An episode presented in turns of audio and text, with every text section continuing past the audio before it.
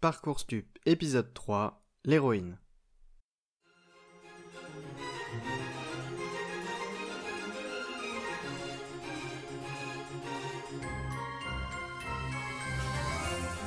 Disclaimer. Aujourd'hui, on va parler de substances à usage non médical, ce que le législateur appelle souvent drogue. Ce podcast ne fait à aucun moment l'apologie de la consommation de stupéfiants. Son but est la vulgarisation auprès des usagères et usagers de substances à usage non médical, mais également du personnel soignant, voire du grand public qui souhaiterait s'informer. En cas de question, si vous pensez souffrir de dépendance notamment, les liens vers des organismes gouvernementaux francophones sont disponibles en description. Merci de votre attention, on passe maintenant au podcast. Aujourd'hui, on va parler d'héroïne. En guise d'introduction, je vous cite le rapport annuel 2020 de l'EMCDDA pour European Monitoring Center for Drug and Drugs Addiction. Longtemps, la consommation d'héroïne par voie intraveineuse a incarné le problème lié à la drogue en Europe.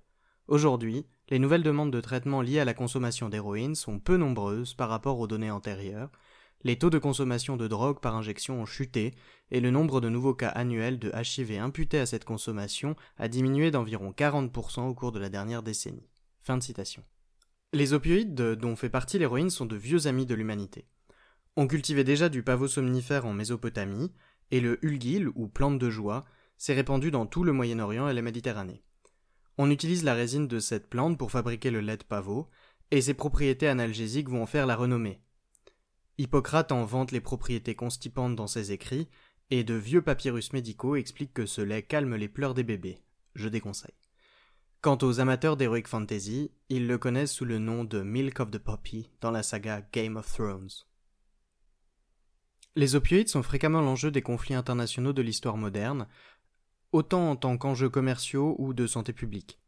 Ils sont par exemple à l'origine des deux guerres de l'opium qui vont opposer les puissances coloniales et l'Empire du Milieu il y a de cela plus de cent ans. Je vous mets en description le lien vers une émission Arte qui retrace ces conflits. Aux USA, les opioïdes touchent les vétérans de la guerre de sécession qui l'utilisent autant pour traiter les douleurs liées à leurs blessures que leurs états de stress post-traumatique liés à ce qu'ils ont vécu au front. Dans tous les cas, nombreux sont ceux qui ramènent de la guerre une dépendance à la morphine. L'arrivée au XIXe siècle de la seringue hypodermique change la donne, et nous rapproche de l'usage intraveineux qu'on connaît aujourd'hui. Vous l'avez compris, la morphinomanie, comme on l'appelle à l'époque, devient un enjeu de santé publique, et les chercheurs s'y intéressent donc. Je pense en particulier à Wright, au Royaume-Uni, qui pense trouver un traitement miracle à ce mal en synthétisant la diamorphine. Ces travaux vont, finalement être achevés par l'allemand Hoffmann, à qui on doit aussi l'aspirine. La molécule finalement obtenue, la diacétylmorphine, sera ensuite vendu par les laboratoires Bayer sous le nom commercial que vous connaissez tous, héroïne. Cette partie historique sera abordée dans un autre épisode du podcast. Reprenons la DeLorean pour nous retrouver à nouveau en 2021. Les opioïdes concernent aujourd'hui 0,4% des Européens qui en ont un usage problématique et 35% des demandes de prise en charge en addictologie sont en lien avec cette famille de molécules. Chiffre plus inquiétant, 85% des intoxications ou overdoses mortelles sont liées à cette famille de médicaments. Parmi les plus gros consommateurs européens, on retrouve la France, le Royaume-Uni, l'Italie, l'Allemagne et l'Espagne. Dans 80%, des cas, l'usager est un homme et l'âge moyen de la première consommation est à 24 ans, ce qui veut dire la moitié des usagers ont commencé avant 24 ans. Rappelons-le, l'héroïne touche également les mineurs. Parlons business maintenant. En Europe, le prix varie de 30 à 80 euros le gramme d'héroïne pour une pureté qui va osciller de 18 à 30% Typiquement, un épisode de consommation utilise 200 mg de produits finis, c'est-à-dire le mélange de l'opioïde vendu et des produits de coupe associés.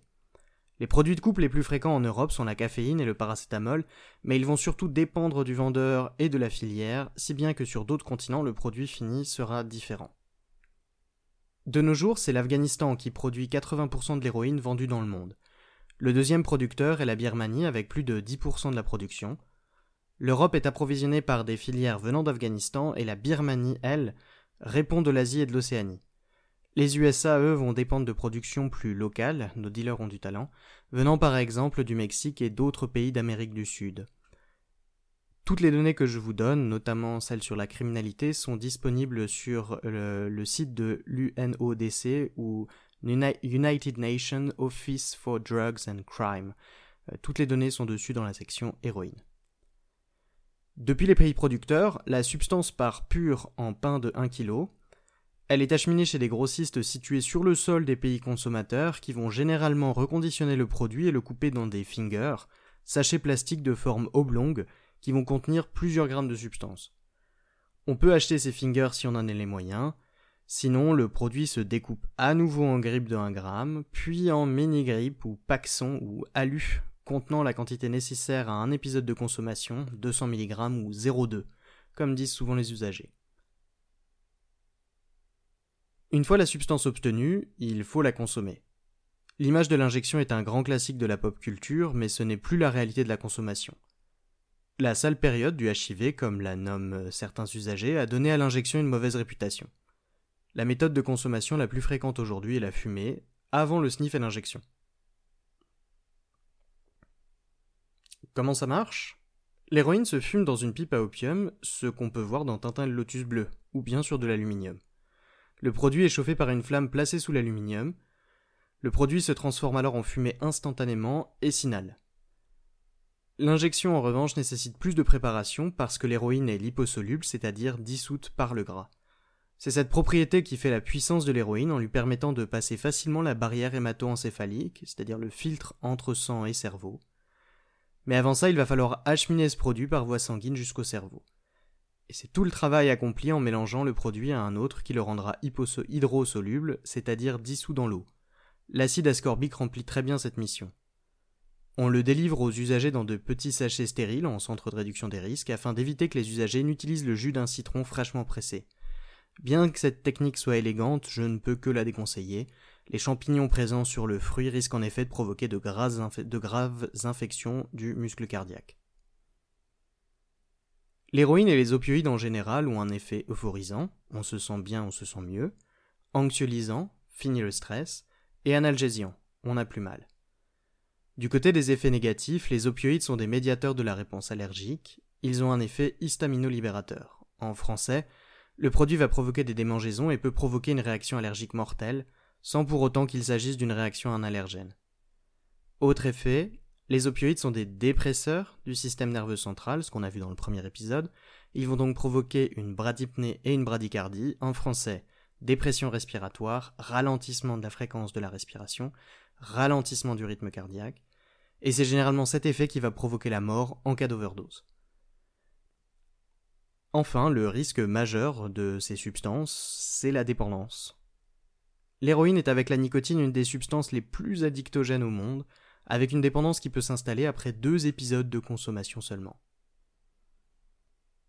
Passé le cap de la dépendance, les deux risques de la substance dans son usage courant sont le sevrage et l'intoxication, donc overdose. L'intoxication aux opioïdes met la personne qui la consomme en danger de mort. C'est la raison pour laquelle, si vous avez décidé de consommer, ne le faites pas seul. L'overdose survient généralement très rapidement après la prise du produit, peu importe la méthode de consommation, même si l'intraveineux est le plus risqué. La concentration maximale va être atteinte entre 3 et 13 minutes après l'injection, donc vraiment à nouveau très très rapide. Le rythme cardiaque ralentit, la respiration également, la personne s'endort, ne répond plus, ses pupilles sont serrées comme la tête d'une épingle. On passe maintenant face à une urgence vitale. Si vous avez de l'alanoxone ou du narco à proximité, c'est le bon moment de l'utiliser. Dans tous les cas, il faut stimuler vigoureusement la personne et appeler l'ambulance. Même en cas d'administration d'antidote, il y a un risque de décès.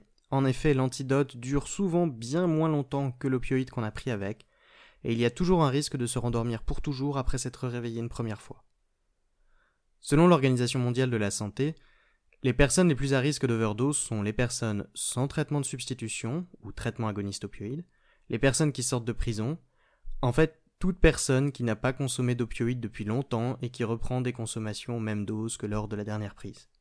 C'est contre-intuitif, mais les personnes sous opioïdes sont moins à risque d'overdose. On l'oublie souvent, mais une des raisons d'être du traitement est de bâtir une tolérance au produit afin justement d'éviter une overdose en cas de consommation. À nouveau, si vous avez décidé de consommer des opioïdes, parlez-en avec un professionnel spécialisé en réduction des risques. Face à ce risque, le risque opposé à l'intoxication va être le sevrage. C'est ce qui donne le goût de reviens-y à la substance. Les signes de manque s'installent dès les premières prises d'opioïdes et favorisent cette accroche. Les signes les plus fréquents sont les abominables douleurs abdominales, les troubles du sommeil, l'anxiété, l'agitation, les nausées, et il faut parfois jusqu'à deux semaines après l'arrêt de la substance pour voir le sommeil et l'humeur revenir à la normale. Qu'en est-il de la prise en charge? En préambule, la Cour européenne des droits de l'homme rappelle dans son arrêté de septembre 2016 que refuser de délivrer un traitement agoniste opioïde à une personne détenue constitue un mauvais traitement au même titre que la torture. Malgré ces rappels, l'accès au traitement reste un enjeu majeur dans la vie des personnes concernées. Certains soignants refusent la prescription, et il n'est pas rare que des pharmacies refusent de délivrer un traitement sans faire face aux conséquences légales prévues par la loi. En pratique, reconnaissons-le, la prescription d'un opioïde dans le cadre d'un traitement nécessite une certaine habitude pour ne pas dire une expertise. Dans ce genre de situation, le service d'addictologie local peut gérer l'introduction du traitement, puis en assurer la supervision ou repasser le relais au médecin traitant si c'est son souhait. Les habitudes et autorisations de tels traitements dépendent du tissu de santé publique local, mais également de la législation en vigueur.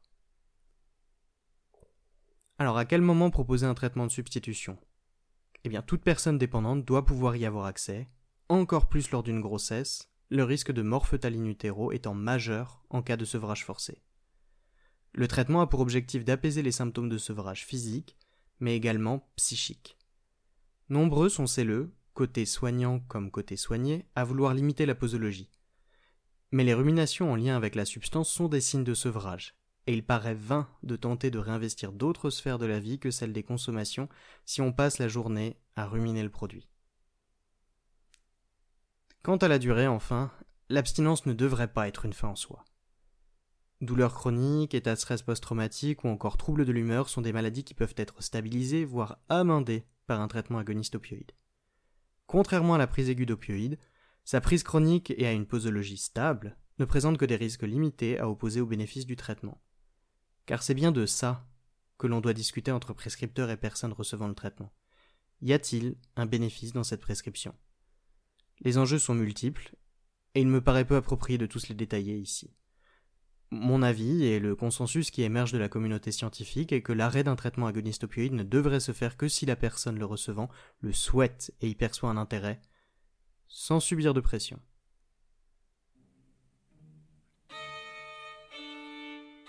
Le trouble de l'usage de l'héroïne fait l'objet d'une littérature dense et parfois historique, comme vous avez pu le voir. L'objectif de cet épisode était de vous donner les clés pour comprendre la discussion que nous aurons dans un prochain épisode. D'ici là, portez-vous bien, don't shoot alone, et à bientôt.